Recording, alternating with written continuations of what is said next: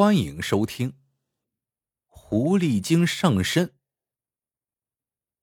石湾镇有个税务所，所长是个年轻人，名叫魏志良。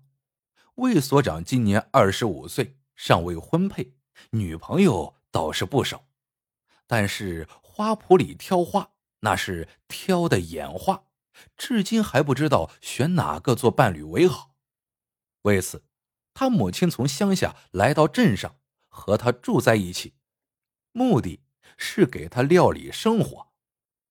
可是啊，这魏所长是个大忙人，很少在家吃饭，经常是早上出门，直到深夜回家，有的时候还喝得醺醺大醉。一到家，二话不说，倒下头那就是呼呼大睡。对此，他母亲很有意见，常跟他说。儿啊，你这样天天在外面大吃大喝可不好呀。魏所长说：“妈，人家硬要我吃，硬要我喝，我有啥办法？再说了，当干部的哪个不吃？不吃白不吃，吃了也白吃。妈，你放心吧，吃点喝点，犯不了错误。”他母亲说道。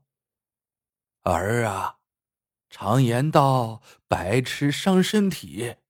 我呀，是怕你吃出病来呀。哎呀，妈，你别操心了啊，没事。你还别说，老太太还真讲对了。她发现儿子是一天比一天瘦，脸色那也是一天比一天难看。一回到家里，就显得没精打采的，连说话都缺少那种年轻人应有的底气。儿子出现这种情况，做母亲的自然看在眼里，急在心里。可是几次问他，他都说：“妈，我没病，只是工作太忙，有些疲劳，没事的啊。”过了一个多月，一天晚上。魏所长又喝了个酩酊大醉，回屋后还吐得满屋腥臭。母亲见了，好不心疼，便流着眼泪把儿子好一顿臭骂。魏所长说：“妈，你别骂了，我是活活不长了。”他酒后吐真言，终于说出了埋在他心底的秘密。原来。两个月前，他得了一种怪病，每天晚上一睡着就做梦，做的不是噩梦，而是美梦，梦见一个漂亮女人搂住他的脖子，跟他热烈的亲吻，亲个没完没了。可等他醒来之后，又是什么也没有，于是便睡意全无，想入非非到天亮。这种情况如果是偶尔有之，那也是无关紧要。可他天天夜里如此折腾，就成问题了。铁打的壮汉也会变得皮包骨头、脸发黄啊！听儿子这么一说，母亲不由得大惊失色，心里暗想：“哎，分明是儿子被狐狸精附身了，这可如何是好啊？”老太太怎么能不着急呢？他就这么一个宝贝儿子，而且……他父亲早就去世，是他辛辛苦苦将儿子养大，供他读书。如今有了工作，还当了所长，怎么会被妖怪缠上呢？第二天，为了证实儿子究竟是不是被狐狸精附上身了，他趁儿子去上班之后，对儿子的房间进行了彻底检查。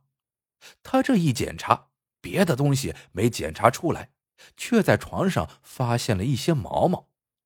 那可不是人身上的什么毛，而是野兽的毛。哎呀呀呀！除了狐狸精，还有什么野兽能跑进房间里来呢？老太太真的急了，在她心目中，儿子是她的脊梁骨，没有儿子，她活着还有什么意思？不行，哪怕倾家荡产，也要将儿子从狐狸精手里夺回来。他将这些毛毛用纸包好，来到他老姐姐家里，悄悄的把事情告诉了姐姐。姐姐听罢，又验看了那些毛毛，斩钉截铁的说：“没错，是狐狸精。这事儿啊，可拖延不得，赶快去请灵姑来驱妖啊！”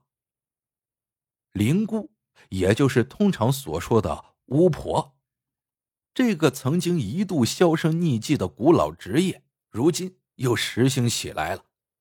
但是，巫婆毕竟还是人。也逃不脱生老病死，那些老巫婆死的已经死了，没死的也已经到了风烛残年，无能为力了。而年轻的新生力量又还没有冒出来，所以现在干这一行的人为数并不多，而且都身居偏远山区，要找到他们不容易，请出来那就更难了。既然灵姑能对付妖怪，老太太当然下决心将灵姑请到，把儿子从狐狸精的手里夺回来。他通过多方打听，得知离这里六十多公里的高山村有个灵姑，很有点仙气。于是老太婆邀了两个能说会道的人，还雇了车，直奔高山村，并要他们不惜代价，一定要把灵姑请回来。这灵姑终于是请来了。是个年纪六十开外的老太太，老虽老，头上却缠着红头绳，还带着花，这大概就是所谓的仙气。灵姑进门，自然要和狐狸精来一番你死我活的较量。他吃饱喝足以后，吩咐杀鸡买肉，准备三生福礼，自己则上床美美的睡了一觉。醒来后。他便焚香插烛，口中念念有词，意思大概是劝说狐狸精要有自知之明，赶快离开此地，远走高飞。也许是这只狐狸精比较娇癫，根本不把他放在眼里，对他的劝告置之不理。这可惹恼了灵姑，不得不采用武力来对付。只见他手执宝剑，两眼圆瞪，手舞足蹈，那是又喊又叫。还是一副杀气腾腾的样子，闹了个鸡飞狗跳。这消息一传出，惊动了整个小小的石湾镇，许多人都赶过来看热闹，害得电影院因无人买票，只得停映。这样热热闹闹的折腾了一天一夜，灵姑说：“好了，狐狸精已被赶走了，从此平安无事。”尽管安心睡觉就是。说完，拿了红包，匆匆赶路。他也知道这小镇上人多眼杂，不能久留。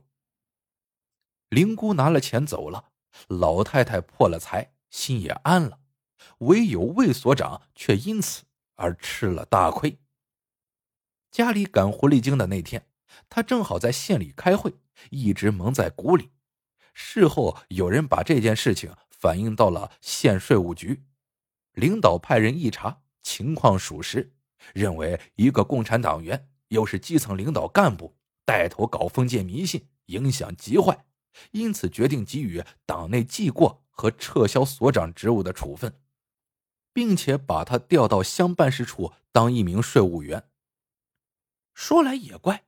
不知是灵姑真的把狐狸精赶跑了呢，还是因为他丢了官，狐狸精看不起他而去另攀高枝去了。反正从那以后，魏志良是每天夜里一觉睡到大天亮，既没有女人搂他的脖子，也没女人亲他的嘴，因此身体一天天胖起来，脸一天天红起来，精神呢也一天天好了起来。对这些。老太太自然看在眼里，喜在心里。她还对儿子说：“幸亏娘自作主张，抓紧请来灵姑，才没有使你趴下。虽说呀，这事让你丢了官位，丢了也就丢了，只要身体好就行了。留得青山在，不怕没柴烧。老古话说的呀，是一点没错。”对于母亲的好心办坏事，魏志良。是一肚子不高兴，可事情到了这种地步，他除了苦笑还能说什么呢？怪只怪自己不该酒后把梦中的事情告诉他老人家。魏志良没有责怪母亲，也没有因为受了处分而消沉，反而更加积极的工作，做出了许多成绩。半年下来，就受到上级多次表扬和奖励。因此，领导经过反复研究，认为魏志良年轻有为，是个人才，不能因为一时糊涂就全盘否定。况且那次迷信活动是他母亲瞒着他搞的，于是，一纸调令将他调到了区财税分局，任命为副局长。魏志良的东山再起引起了许多人的关注。上任那天，许多同事和朋友都来向他道喜，他们还在宾馆里设宴为他接风，表示祝贺。这半年多来，魏志良。从未参加过任何宴请，一天三餐都在家里用，过着简朴的生活，连酒都戒掉了。可今天是朋友们的一片情谊，不便推却。而且由于情绪较好，气氛也不错，所以吃的很开心，喝的也很放松，直到晚上十点半才晕晕乎乎的回家。到家后还和母亲说了一阵话。然后才上床睡觉，可他万万没有想到，当他迷迷糊糊刚睡着的时候，该死的狐狸精又出现了。但今天出现的不是美女，而是一个面目狰狞的怪物，他也对着他的嘴亲了起来。其实魏志良并没有熟睡，这似梦非梦的情景使他顿时清醒过来。睁眼一看，果然头边趴着一个毛茸茸的东西。他来不及多想，一声断喝：“看你往哪里跑！”伸手就把妖怪给逮住了。只听“喵”一声，啊，狐狸精学猫叫。为了看个究竟，魏志良急忙开亮电灯，只见手里抓住的。就是母亲心爱的那只大花猫。哦，原来是这样。魏志良似乎一切都明白了。原来现在的猫也进化了，不但爱吃腥味，而且喜欢白鳗、甲鱼之类的东西。当然了，它是很难吃到这些东西的。所以每当自己吃喝回来，醉得跟死猪一样的时候。他就放心大胆的来舔嘴巴，那猫舔嘴巴可是痒兮兮的，这就幻化出美女搂住他接吻的美梦来了。他这样一想之后，急忙喊道：“妈，你快来看，狐狸精被我逮住了。”老太太闻声赶来一看，见儿子手里抓着自己心爱的猫。猫见了他，也使劲的喵喵喵的叫。老太太非常心疼，一把夺过猫。你呀，都当局长了，还像个孩子。当儿子把这个猫舔他嘴巴的事情一说，他才意识到当初自己错把猫毛当成了狐狸毛了，于是就说：“我就说嘛。”那灵姑真会那么灵？原来是你不当官以后没处白吃白喝，猫啊也就不来舔嘴巴了。哎，这该死的馋猫！这天夜里，魏志良老是在思考一个问题，那就是今后的白吃白喝，自己还去不去呢？